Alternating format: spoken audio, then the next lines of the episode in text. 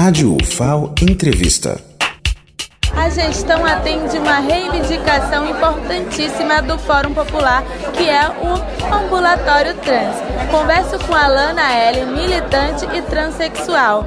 Lana, você sofreu um caso recentemente de transfobia ao tentar usar o banheiro feminino. De acordo com o Supremo Tribunal Federal, independente do que a sociedade e os estabelecimentos pensem, é um direito da pessoa utilizar o banheiro de acordo com a sua identidade de gênero. De que forma o preconceito deve ser combatido? Com muita divulgação dos nossos direitos, que são um pouco as divulgações que a gente temos, do que a gente tem direito de ir e vir, direito de poder entrar e sair de qualquer estabelecimento, tanto público quanto privado.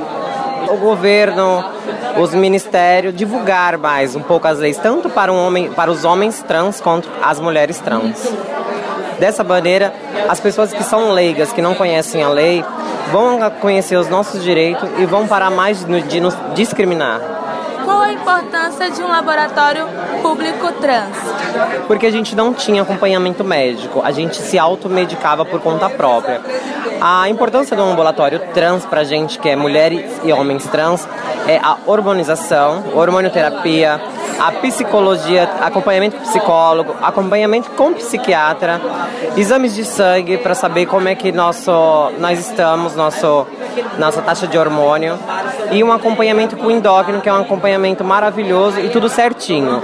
Pelos médicos vai ser 100% mais saudável, porque a gente, como fazia automedicação, muitas acabavam tendo problemas com o futuro, no, no futuro. Agradeço aqui pela entrevista. Me chamo Blenda Machado para a Rádio FAO.